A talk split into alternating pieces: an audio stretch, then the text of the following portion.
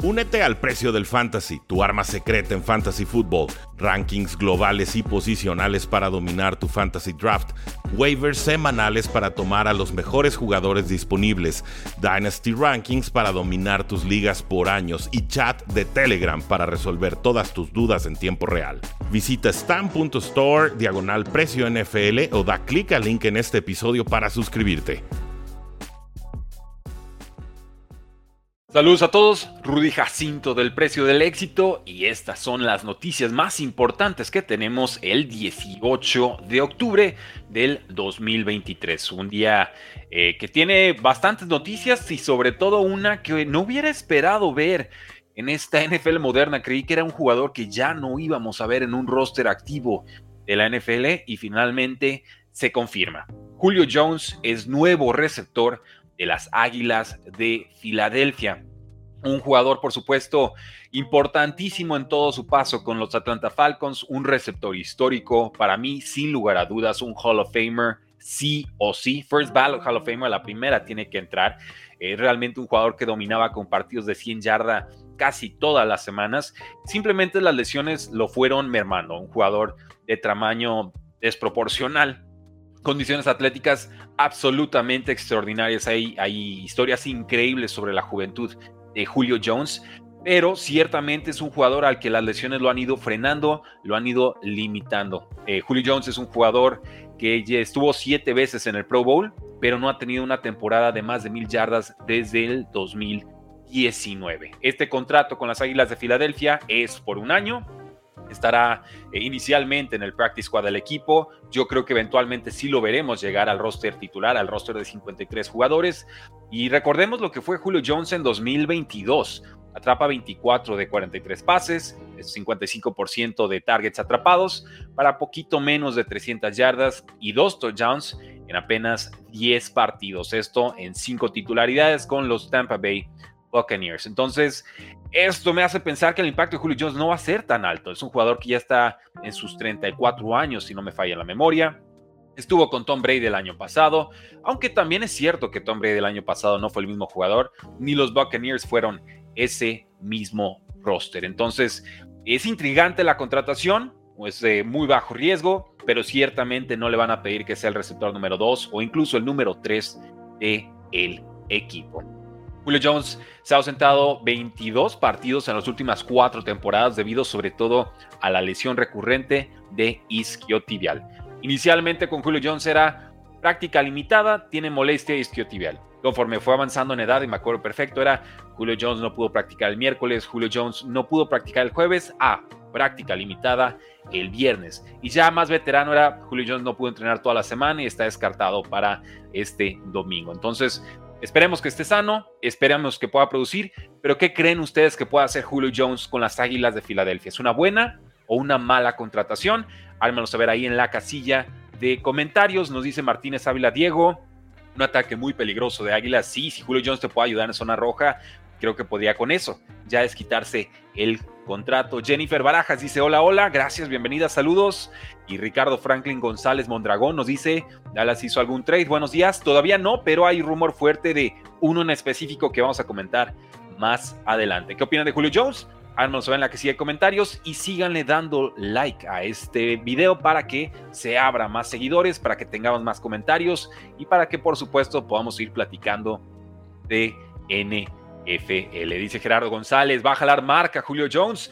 Bueno, para eso está AJ Brown, su compañero en los Tennessee Titans, ahora con Eagles. Y también está Devonta Smith. Y también está Dallas Goddard. Y vemos a DeAndre Swift atrapando pases desde el backfield. O sea, la ofensiva ahí está. La línea ofensiva es muy poderosa. Simplemente tienen que encontrar ritmo porque esta temporada no han tenido esa consistencia ofensiva del año anterior. Podría ser por la salida del coordinador ofensivo, podría ser porque hay una regresión con Jalen Hurts, no lo sé, pero por si las dudas, Aquí están los Eagles haciendo movimientos, dice Elías Ortiz. Saludos, Rudy. Hola, hola, Elías. Bienvenido, gran fan del programa.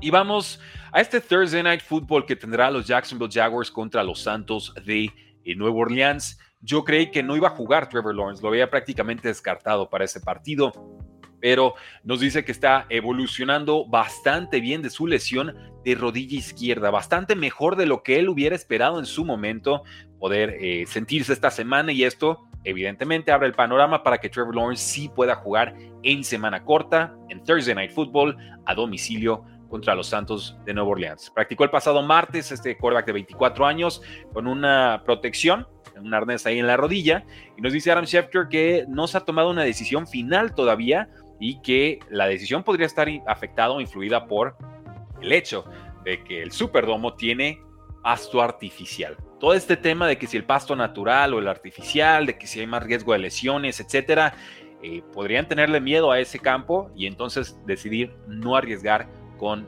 Trevor Lawrence. Veremos, pero si lo tienen en ligas de fantasy fútbol, eh, vamos a tener información una hora y media antes de que inicie el partido y ya sobre eso ustedes podrán decidir si alinearlo o no. Trevor Lawrence ha liderado a los Jacksonville Jaguars a tres victorias consecutivas, está completando el 70% de sus pases para 703 yardas, cuatro touchdowns y una intercepción en esos tres partidos. Si no logra jugar, desgraciadamente veremos a CJ Beathard como quarterback titular, titular.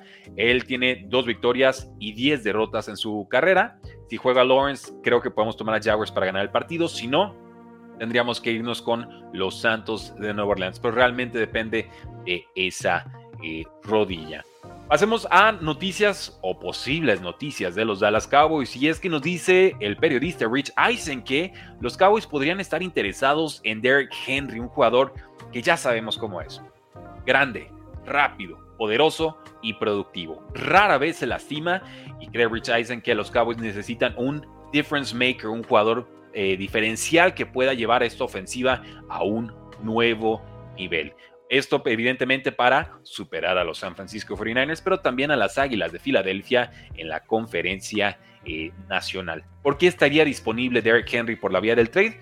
Muy sencillo. Los Titans tienen un récord de dos victorias y de cuatro derrotas. Se acerca la fecha límite para trades, que es el 31 de octubre, y estamos viendo que Ryan Tannehill se va a perder varias semanas después de una lesión en la que tuvo que ser retirado en carrito de las desgracias. Afortunadamente parece que no requerirá cirugía, pero si de por sí estaba jugando mal el equipo con Ryan Tannehill, sin él creo que se verán francamente peor. A eso le sumamos que los Cowboys no están promediando buen, buenas yardas por acarreo con Tony Pollard, tiene eh, poquito menos de 4 por acarreo, que es perfectamente promedio, ¿no? Es el número 23 en ese apartado entre corredores que han tenido por lo menos 50 acarreos. Y además, no hay un adecuado suplente detrás de él.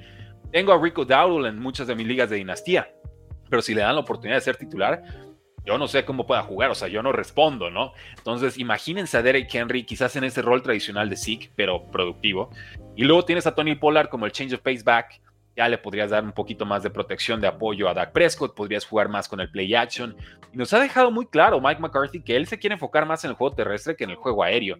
Eh, creo que es una lástima, ¿no? Porque da a ser una ofensiva top 5 con el coordinador ofensivo Kellen Moore. Ahora que se va, pues vemos que hay una clara regresión, ya se convierte en una ofensiva promedio. Entonces, si en serio esa es la apuesta, si vamos a ir por el juego terrestre, Derrick Henry creo por una tercera ronda de draft perfectamente puede llegar a reforzar a este equipo. Yo he soñado con la idea de Derek Henry llegando a los Cowboys desde el año del draft en el que se fueron con Zeke Elliott. Me parecía que el movimiento correcto en ese momento era que Dallas tomara al cornerback Jalen Ramsey en vez del corredor Zeke Elliott y que en segunda ronda entonces sí fueran y apostaran por Derek Henry. ¿Por qué? Porque Dallas tenía una línea ofensiva muy poderosa y porque me parecía que Derek Henry podía ser ese martillo que castigara a los equipos en los cuartos down simplemente por ser un espécimen físico único que detrás de esa línea ofensiva hubiera sido, me parece, imparable. Pues bueno, quizás muchos, muchos años después podría volverse realidad ese sueño fantasy que tuve en algún momento. ¿Les gustaría ver a Derek Henry en los Dallas Cowboys? Al menos saber ahí en la casilla de comentarios y vamos con algunos comentarios del público antes de seguir con las demás noticias. Síganle dando like a ese video. Gracias por acompañarnos en este programa en vivo que posteriormente se dejará grabado en formato de podcast en y fuera NFL. Así lo encuentran en Spotify, así lo encuentran en Google Podcast, así lo encuentran en iTunes, en todos lados. Así nos encuentran, así nos pueden descargar y así se pueden suscribir. Nos dice Marco Antonio Ponce, es un receptor Julio Jones sano, que si se mantiene sano es una eh, fuerte arma de zona roja, ¿de acuerdo? Nos dice Dreamer, saludos Rudy, ¿cómo ves a Eagles versus Dolphins? Tengo a Eagles para ganar ese partido Eh, Dolphins a domicilio está complicado. Me reservo el derecho de cambiar el pick. Ya subimos el video de, picks con Rodrigo Solórzano en el canal de YouTube y en el podcast. El, día de mañana, a las 10 de la mañana, por cierto, vamos a estar hablando con Gus Ambris de Locos por la NFL para dar picks actualizados. Nos dice Marco Antonio Ponce, si Trevor Lawrence juega es una gran ventaja. Victoria Jaguars sí, pero hay que ver cuánta movilidad puede tener porque la defensa de Saints en general es buena, cumple y tiene frontales fuertes. Entonces, si no se puede mover Trevor Lawrence en el bolsillo, creo que podría ser un, ahora sí que un perrito con los ojos grandes esperando ser atrapado, ¿no? Espero que no sea el caso. Dice Andrés Uriel Jiménez Gómez, veo a Derek Henry en los Cincinnati Bengals, me gusta, pero creo que están un poquito más apretados de espacios a los Bengals. Y a mí me sigue gustando Joe Mixon como corredor, realmente creo que eh, su mala producción ofensiva, si lo podemos llamar así, responde más a la lesión de rodilla de Joe Burrow que a un síntoma específico de, Joe Mixon como eh, corredor. Ahora, nos dice Marco Antonio Ponce, también se menciona trade para Cowboys con Patrick Surtain y Cal Pitts. Eh, Cal Pitts no creo que lo vendan los Falcons, el ala cerrada eh, ha empezado a producir con el equipo, como que ya por fin escucharon las quejas, me da gusto. Eh, y pequeño dato curioso, por cierto, mi hermana se fue a unas conferencias en Atlanta, estuvo en la tienda oficial de los Falcons y me va a traer un recuadrito de Cal Pitts que voy a colgar, colgar aquí en la oficina. Entonces, no sé si lo voy a poner como por acá o por allá, pero va a estar padre, luego se los presumo. Lo de Patrick Surtain sí me parece más viable, pero también mucho, mucho más caro, ¿no? Y ya hicieron una inversión en su momento por Stephon Gilmore. Entiendo que se lastima Trevon Dix, pero eh, sería caro y a Broncos no creo que le urja vender a Patrick Surtain. Todos los demás sí están a la venta, pero si Cowboys llega al precio, no lo descartaría. En más comentarios, Pollard de jamás debió ser titular, nos dice Jorge González. Funciona mejor en el rol que mencionas, sí, pero había que dar la oportunidad. Y todos veíamos que Tony Pollard era mejor corredor que sí Elliott el año pasado. Ahora, ha habido muchas bajas también en la línea ofensiva y eso definitivamente ha afectado a Pollard. Eduardo Torres nos dice, hola Rudy, me acabo de enterar de que los Colts pierden a su quarterback novato, tengo esa nota más adelante, lo comentamos, eh, no se quita la maldición post-Manning, así es, y van a tener que aguantar con Gardner Minshew, que a mí me gusta, para mí eh, creo que cumple. Nos dice José Delgado, si mis Giants recuperan a todos los lesionados, ¿podemos mejorar? Definitivamente. Eh, saldríamos salimos ya de la parte complicada del calendario, así es, pero creo que todavía falta algo en esa ofensiva, ¿no? Ya los veo muy molestos, Coreba con head coach, es una formulita complicada la que viene ahorita los Giants. Sigan dejando sus likes, muchas gracias. Vamos con la siguiente nota, es los Jets de Nueva York. No los Giants, sino el otro equipo de la gran manzana. Y es que estos Jets estarían dispuestos a vender a varios jugadores en su equipo, entre ellos al receptor Michael Hartman, exjugador de los Kansas City Chiefs, amenaza profunda que no ha tenido rol en esta temporada. En su momento la contratación, la verdad, no me hizo mucho sentido. Creo que pagaron de más por un jugador que perfectamente podrías buscar en quinta, sexta o séptima ronda del draft, ¿no? Nicole Hartman en su momento lo buscaron como el posible eh, reemplazo o complemento de Terry Hill cuando Terry Hill tenía todos estos problemas con la ley la realidad es que nunca llegó a ese rol. Nunca cumplió en ese sentido, pero nos asegura Diana Rossini de The Athletic que el general manager de los Jets, Joe Douglas, tiene los teléfonos abiertos para vender a Michael Hartman, para vender al defensivo Carl Lawson y también para vender al corredor Dalvin Cook. Dalvin Cook llega tarde en este offseason como protección, como seguro en caso de que Brice Hall no pudiera rendir pues ¿qué creen? Ya está rindiendo, entonces Dalvin Cook se vuelve perfectamente prescindible y creo que se podría ir por una quinta una sexta ronda del draft. La realidad es que ningún equipo quiso pagarle ese contrato que estaba pidiendo de 7 millones de dólares o más. Eh, en cuanto a Lawson, pues tuvo siete capturas de coreback el año pasado, pero este año ha sido suplente por la emergencia, por la explosión del jugador de primera ronda tomado en 2022, Jermaine Johnson II. Entonces es un buen complemento, un buen veterano, pero en estos momentos parece ya no encajaría en los Jets. En cuanto a Dalvin Cook, un jugador de 28 años, ha tenido apenas 14 acarreos de balón en las últimas tres semanas. Tristemente, ya no es el jugador que eh, recordamos. Vamos con la siguiente nota y ahora vamos con las Panteras de Carolina. ¿Será que de una vez por todas ya van a vender al defensive end Brian Burns? Veremos. Es un jugador que está inconforme, lo expresó en el offseason no lo han querido vender porque es un fantástico jugador y creo que le tendrían que dar su extensión de contrato, pero no sé si Brian Burns esté dispuesto a firmarlo. La verdad es que perder tantas temporadas pues mina la, autoestima y, el querer estar en un equipo de un jugador que lo ha dado todo y que ha respondido, pero el resto del, del roster simplemente no ha acompañado y el cocheo parece que tampoco. Nos dice el reportero Albert Beer que Carolina, con récord de cero victorias y seis derrotas, considera vender al defensive end Brian Burns, considera vender al safety Jeremy Chen, aunque creo que eso ya no se va a dar porque justo antes de mandar el live eh, vimos que había una lesión de seis semanas con, Jeremy Chen, el safety, entonces no creo que a un equipo le interese comprarlo lesionado. También estaría en venta el receptor Terrence Marshall Jr. y hasta el cornerback Dante Jackson. Burns es un talento elite, no ha accedido a firmar un contrato a largo plazo y este inminente agente libre está en su último año de contrato, ha sumado 16 y medio capturas en las últimas 22 temporadas. La exigencia de Brian Burns son 30 millones de dólares por campaña, esto según el reportero Jordan Schultz. Y pues bueno, creo que los merece y sí creo que tendrían que venderlo. La realidad es que tener un jugador en su mero top, en su, en su época elite, ¿no? En su momento de apogeo de producción NFL. En estos momentos en los Panthers desentona por completo de un roster que está en reconstrucción, que necesita linieros ofensivos, que necesita receptores confiables, que necesita refuerzos en secundaria, que necesita darle confianza a su quarterback Bryce Young. En esa fórmula tan venenosa me parece que Brian Burns desentona y creo que por él podrían conseguir una primera ronda plus que me sirven perfectamente para reconstruir el resto de el roster. Pero, ¿creen que Brian Burns se quede o que se vaya? Háganoslo saber en la casilla de comentarios. Los estoy leyendo en tiempo real. Seguimos con comentarios del público. Nos dice Andrés Uriel Jiménez Gómez.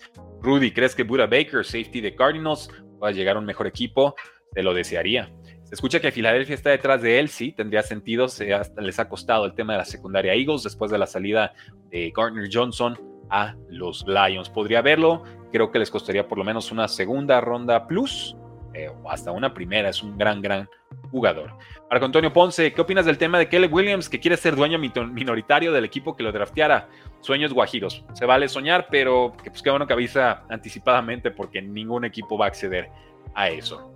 Eh, buen día, pueden ganar los Chiefs por más eh, por más de puntos. No sé cuántos puntos querías de diferencia. Creo que el, spread en ese partido de Chiefs contra Chargers estaba en 5 puntos y medio.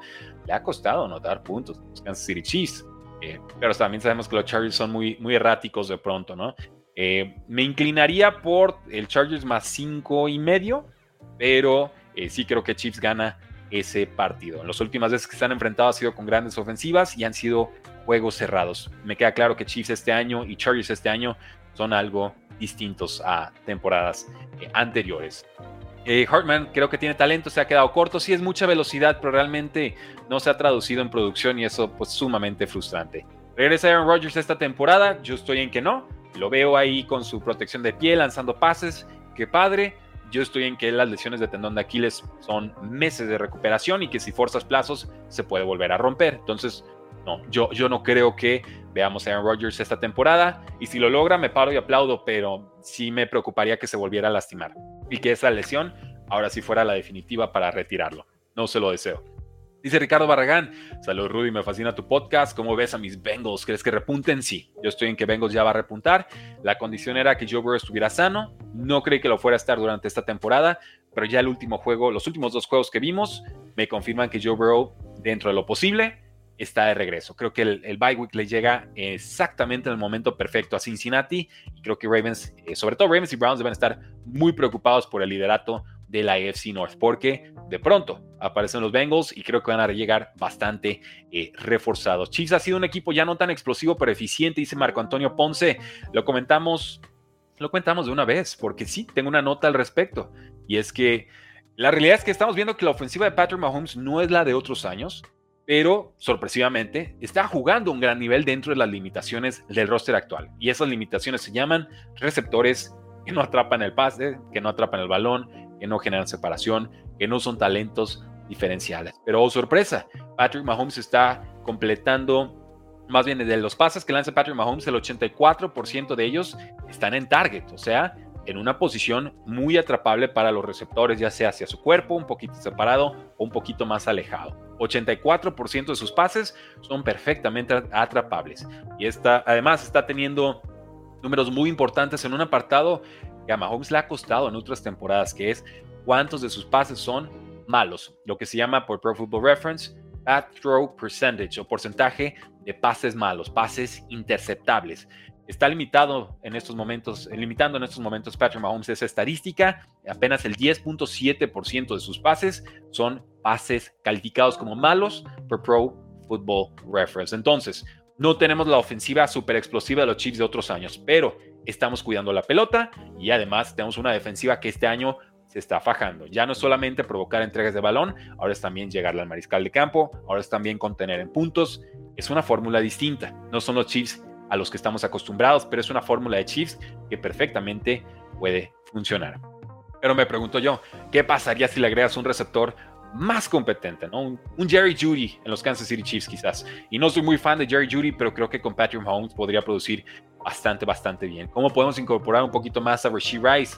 Podemos buscar quizás a Justin Ross, un jugador más grande, porque Travis Kelsey nos ayuda, pero Travis Kelsey viene cojeando, viene lesionado. Entonces hay que buscar alguna alternativa.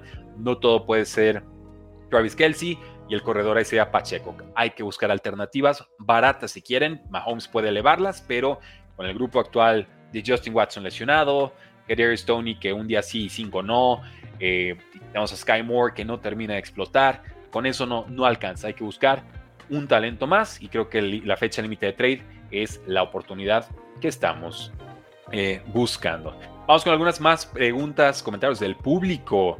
Eh, nos dice Eder García, bienvenido. Hola Rudy, saludos desde Querétaro Rock. ¿Algún trade para mis 49ers? Nada en específico todavía, pero 49ers tiene 40 millones de dólares en espacio salarial. Eh, la ventaja de tener un coreback en contrato de novato que produce, ¿no? Eh, ¿no? No hay rumores todavía, pero creo que algún refuerzo en secundaria podría ser muy, muy atractivo. Hasta en línea defensiva, que sabemos que a 49ers le encanta estar haciendo esas apuestas eh, baratas, quizás por veteranos un poquito pasados ya de su prime, pero que te puedan ayudar en una rotación. Hola Rudy, dice Marco Vilchis. Ya sé que a nadie le interesan mis Titans. A mí me interesan tus Titans, no te preocupes. Aquí estamos. ¿Quién para quarterback con la lesión de Ryan Tannehill? Malik o Willis? Eh, o Will Levis. Es Malik. Es Malik Willis. Se vio mejor en pretemporada. Ya cuando se lastimó Tannehill, era el, el quarterback 2, el que estaba activo. Eh, a Will Levis, pues ni siquiera pudo terminar la pretemporada por lesión. Es un quarterback que desde colegial a mí no me llena la pupila. Realmente creo que es de procesador lento. Creo que lanza tarde los pases. Eh, no me gusta en situaciones de presión no me convence en el procesamiento de jugadas de, la opción 1, opción 2, opción 3, mover el casco. En general creo que le faltaba mucho todavía a Will Davis. Hay que desarrollarlo, condiciones físicas las tiene, pero con eso no alcanza en la NFL. Entonces yo, yo me con Malik Willis, que creo lo puede hacer mejor. No, no sé si lo puede hacer a nivel de un coreback titular, pero lo vamos a descubrir. Eh, Carlos Luez nos dice NFC carrera de dos caballos, eh, tres. Eagles, 49ers y Detroit Lions. No se olviden de los Detroit Lions. Ahorita volvemos con sus comentarios, sus preguntas, sus dudas y sugerencias. Seguimos con el guion del día de hoy. Y es que vamos a platicar de Leonard Fournette, este corredor que recordemos, los corredores tardaron mucho en firmar en este offseason. Kareem Hunt firmó durante la temporada, Leonard Fournette no ha firmado, Alvin Cook pues en el último mes alcanza a llegar a los Jets de Nueva York, Ezekiel Elliott por ahí de junio llegó a los Patriotas de Nueva Inglaterra, una temporada complicada, un off-season complicado para los corredores. Y de toda esa larga lista, Leonard Fournette es el que no ha firmado todavía, pero estamos viendo lesiones importantes en varios equipos. San Francisco tiene lesión. Estamos viendo que Dolphins ha tenido lesiones. Estamos viendo a los Buffalo Bills tener lesiones. Eh, estamos viendo a los Osos de Chicago incluso con muchas lesiones. Eh, estamos viendo a las Panteras de Carolina incluso con muchas lesiones. Entonces, ahora sí, si Leonard Fournette está sano y los reportes apuntan que tiene una excelente condición física y que tiene interés ya de varios equipos, creo que va a firmar pronto. Aviso anticipado para los que juegan en ligas de fantasy de Dynasty.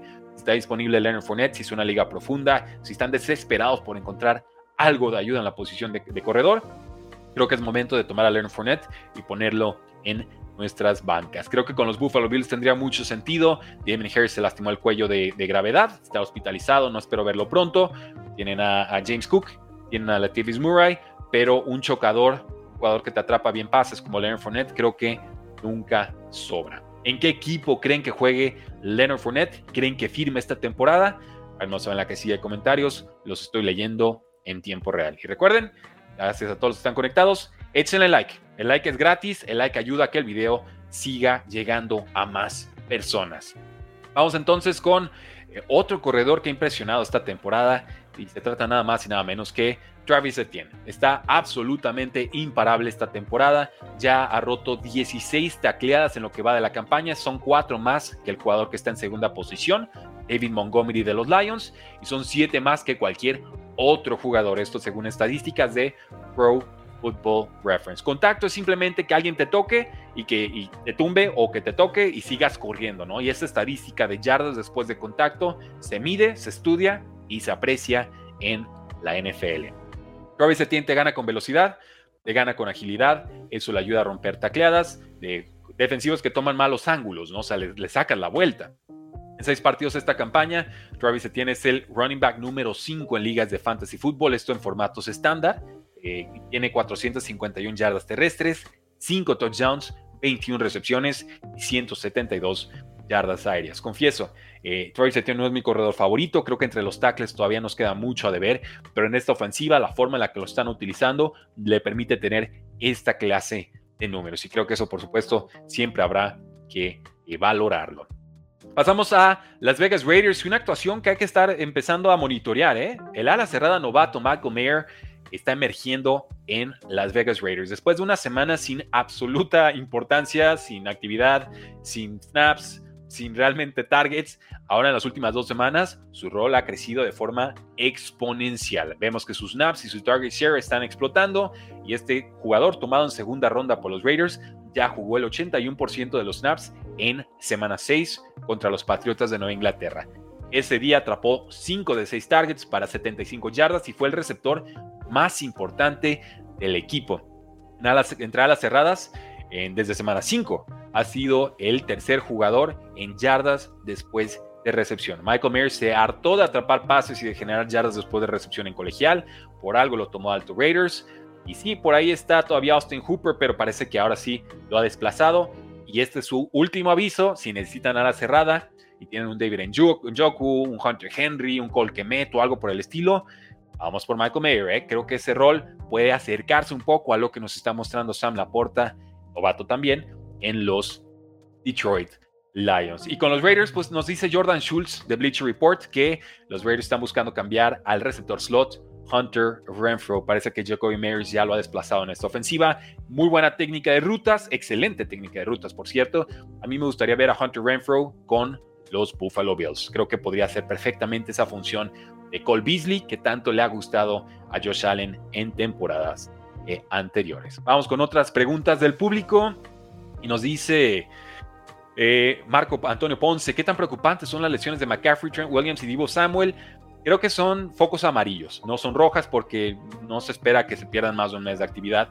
Pero, eh, por ejemplo, McCaffrey, Trent Williams y Divo Samuel podrían jugar esta semana. Los reportes poco a poco comienzan a ser más positivos. Entonces, creo que San Francisco eh, podría tener una semana complicada en semana 7, pero eh, debería recuperar a uno o dos de sus jugadores esta misma semana. Entonces, si fuera fan de San Francisco, yo estaría tranquilo.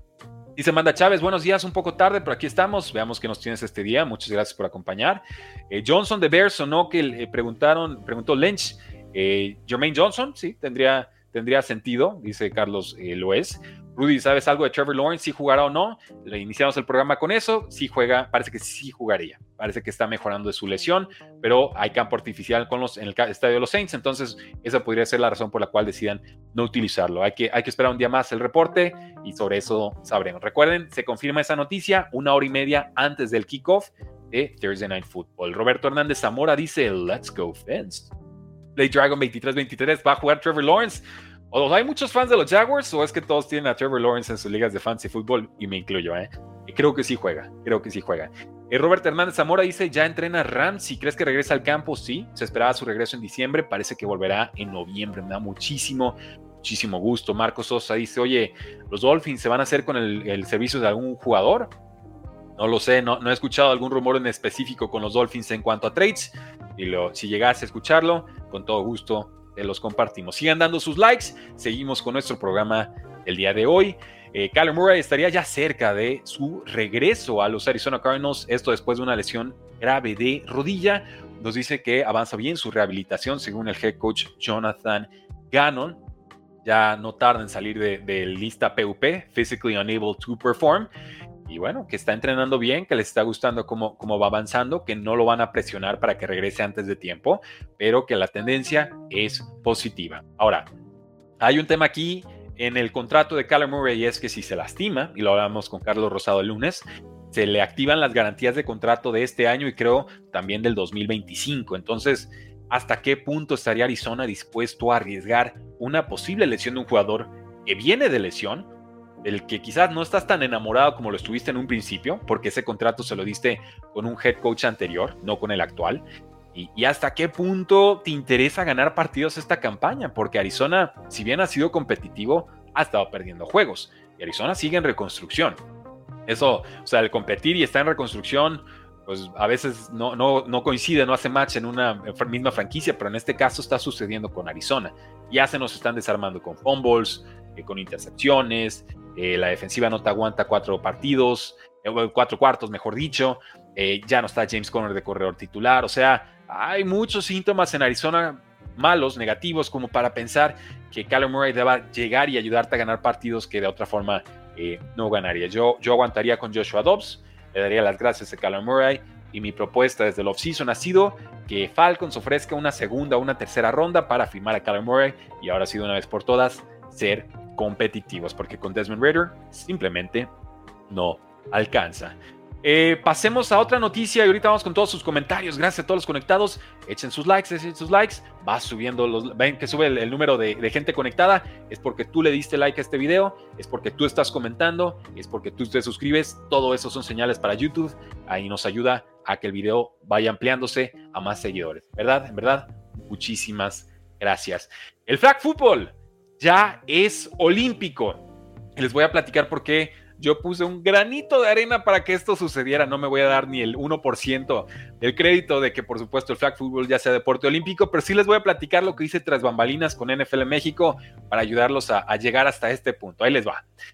Eh, nos dice el Comité Olímpico Internacional que el flag football ya formará parte del programa olímpico 2028. Esto junto a otros deportes como son el béisbol, softball, el cricket en su versión 2020, el lacrosse en su modalidad de sixes, porque en lacrosse hay, hay muchas modalidades, y también el squash, que me da gusto.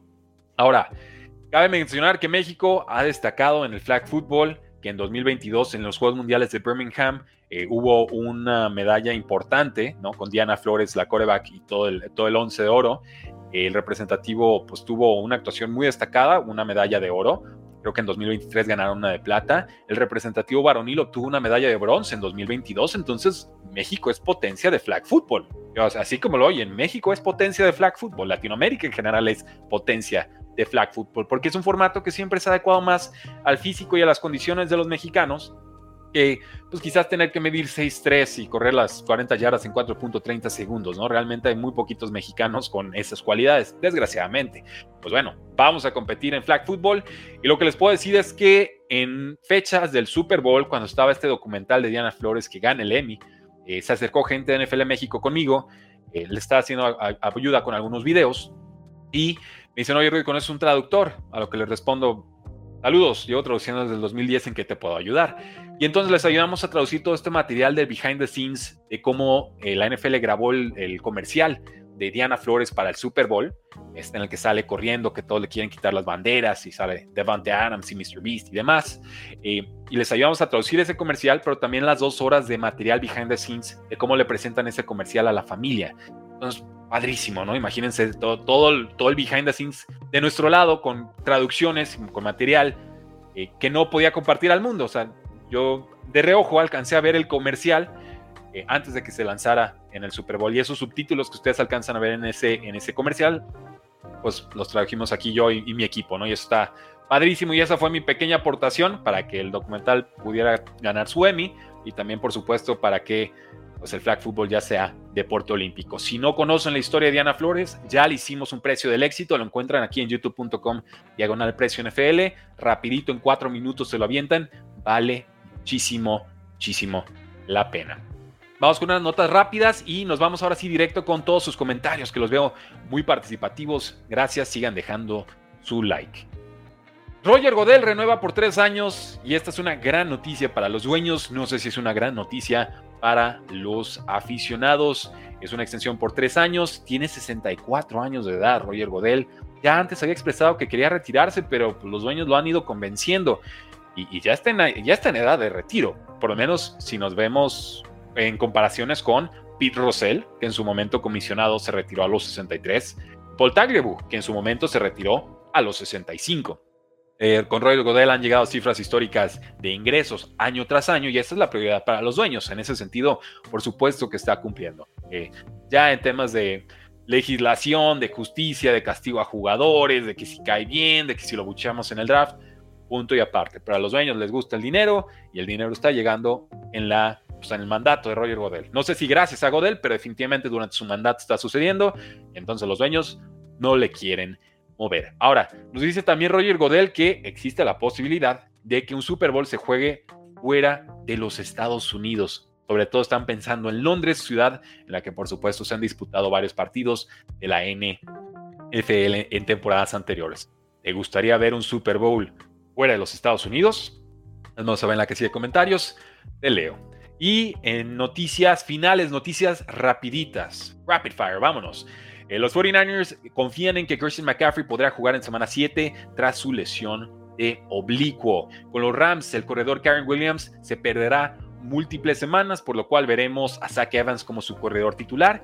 El equipo también ha firmado a Daryl Henderson, que en temporadas anteriores fue importante con los Rams. Firmó también a Royce Freeman, que es el corredor número 2 del equipo en estos momentos. Y firman también a Miles Gaskin, quien estuvo con Dolphins y posteriormente con los vikingos de Minnesota, sin mayor pena ni gloria. Los Packers firmaron al corredor James Robinson, quien estuvo con los Jaguars, un ratito con los Patriots y también un ratito con los Giants fue cortado.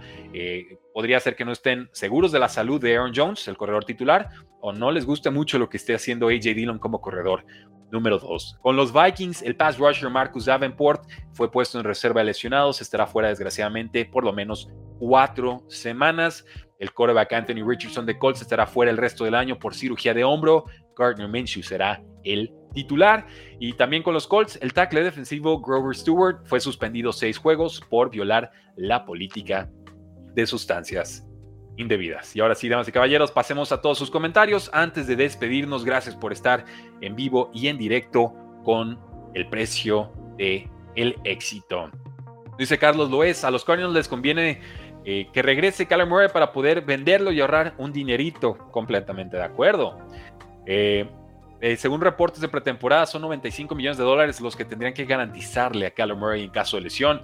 No me interesa arriesgarme a eso. ¿Volverá Sean? Pregunta Carlos Martínez. Sí, pero hasta semana 11. Dice Arturo Aguilera. Eh, llego tarde, pero me encanta tu contenido en todos los formatos. Muchas gracias, gracias por estar aquí apoyando. Zach Evans o Mari Cooper para Flex, bro. Uf, eh, dame chance con los rankings. Apenas los voy a hacer hoy para todos los que están suscritos en el precio eh, del Fantasy, que creo también es justo, prudente y necesario tirar un comercial del precio del Fantasy en estos eh, momentos. Y es que ya sé que está avanzada la temporada Fantasy, pero podemos seguir ganando en todas nuestras ligas de Fantasy y de Dynasty. Ahí lo tienen. Gana tus ligas Fantasy y apuestas. Es rankings, waivers, alineaciones y Telegram 24/7 para que justo preguntitas como esa de, oye Rudy, este o este otro rapidito, necesito meter la alineación. Yo les contesto en tiempo real. Y por supuesto, cualquier recomendación de trades, cualquier recomendación de alineaciones, a quién suelto, a quién recojo, ahí los espero. El precio del fantasy lo encuentran en stand.store diagonal precio NFL, solo $4.99 al mes y con eso ya están eh, a bordo. Eh, de tu pregunta específicamente, Zach Evans va contra Steelers. Eh, los Browns van contra, recuérdenme contra quién van los Browns en semana 7, estoy checando rápido. Van contra los Colts, pero podrían ir con quarterback suplente. Híjoles, Amari Cooper produjo bien con PJ Walker en un duelo más complicado que contra Colts. Creo que me iría con eh, Amari Cooper. Nada más ante la incertidumbre de lo que podría ser un Zach Evans, pero está apretadito, está difícil la, opción. Me reservo el derecho a cambiar de opinión más adelante.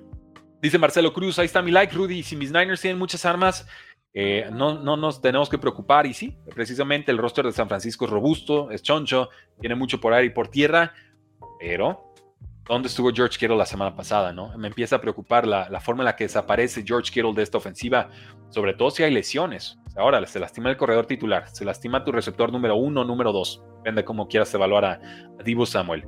¿Dónde está tu tarea número uno? Ya le diste un buen dinero, sabemos que es un gran jugador, que bloquea súper bien. No parece. Y eso a mí, a mí me inquieta. Creo que eso podría ser una posible debilidad en la ofensiva de San Francisco. Pregunta Exal RT. ¿Qué sabes de Buffalo? ¿Qué sabes de esta defensa que se cae a pedazos? ¿Habrán refuerzos?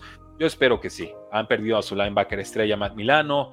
Ya perdieron de nuevo a su cornerback eh, Davis White.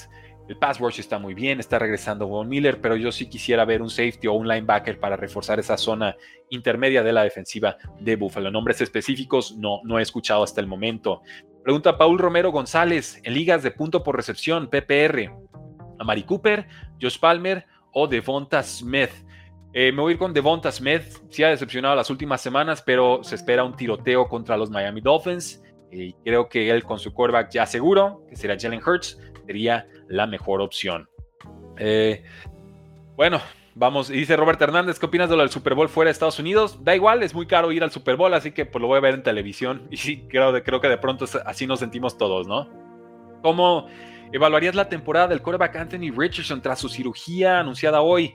Eh, ¿Te gustaron sus primeros encuentros? Pregunta Cristian Pérez Chávez. Sí, me gustaron, superaron expectativas pero evidentemente arriesga mucho con el físico, tiene que irse al suelo antes, ¿no? No podemos caer en escenarios de eh, Cam Newton escos. Hay que cuidarse, se le avisó en semana 1 a través de Trevor Lawrence, siguió aguantando los contactos, los golpes, y obviamente si eres un target abierto, eh, los defensivos van a castigar y lo hacen muy bien en la NFL. Hay que cuidarse, creo que la lección ya la aprendió y simplemente tendrá que ajustar su estilo de juego. Pero creo que los Colts tienen un coreback importante y en ellos está que el jugador pueda regresar en plenitud de condiciones. Eh, ¿Qué porcentaje de playoffs tienen los Rams? No, tengo números exactos, pero creo que están haciendo un buen papel y no se ve tan complicada la conferencia nacional. Sí veo a los Rams con un, con un boleto de eh, comodín. ¿Cómo ves a la Mari compañía? Pregunta Ariel López. Me gusta Baltimore, creo que la ofensiva está mejorando, les está costando todavía en zona roja. Me gustaría ver un corredor más importante que Gus Edwards, quizás un Leonard Fournette podría ser útil ahí. Pero eh, pues qué va, ¿no? O sea, Ravens parece estar satisfecho con las piezas que tiene en estos momentos, simplemente tienen que seguir apoyando los eh, receptores. Y Eduardo Torres dice, Super Bowl fuera de Estados Unidos estaría padre, pero pues sería mejor en México, ¿no? ¿Crees que Monterrey sería posibilidad? Eh, no porque no pagamos en dólares ni en libras esterlinas. Creo que ahí sí el cálculo es muy frío y muy, muy este, medido por parte de la NFL. Dinero son amores y quien pague más es quien se llevaría en teoría un Super Bowl. Y que ahí lo ven. Lions para el primer sembrado de la NFC, no lo descarto. Ahí está, ahí está Eagles con su 5 y 1. Ahí está San Francisco con su 5 y 1. Ahí están los Lions que ya le pegaron a Chiefs con su 5 y 1. Realmente se ve como el equipo más embalado, más sano, con más ritmo, con las ideas más claras. Perfectamente puedo ver a Lions como el primer sembrado. ¿Por qué no? Cuando regresa Jalen Ramsey a los Dolphins? Eh, ya en noviembre parece que estaría regresando a actividades. Así que pues veremos. Lo de los Lions a mí también me entusiasma mucho. Ariel López es un equipo que la ha sufrido bastante y que por fin está recogiendo las mieles de su incipiente, su, nuevo eh, éxito. Así que ahí lo tienen, damas y caballeros. Yo soy Rudy Jacinto. Esto es el precio del éxito y este episodio queda grabado en el podcast 3 y fuera NFL. Si ustedes siguen respondiendo en este horario de 10 de la mañana, nosotros seguiremos apareciendo con noticias, con previas y con resúmenes de lunes a viernes. Así que gracias por habernos acompañado el día de hoy. Pregunta Juan Manuel Ortega, ¿crees que con mejor coordinador ofensivo sería ofensiva top 7 Steelers? No, son buenos talentos, pero creo que no llega alcanzaría para top 7. Pero de todas formas, despidan a Matt Canada, por favor. Nueva sede para Juego Internacional Madrid o Río de Janeiro. Creo que lo veremos primero en Madrid. Así que gracias caballeros, señoritas. Ahí está el link. Los espero en el precio del fantasy, porque la NFL no termina y nosotros tampoco. De si fuera.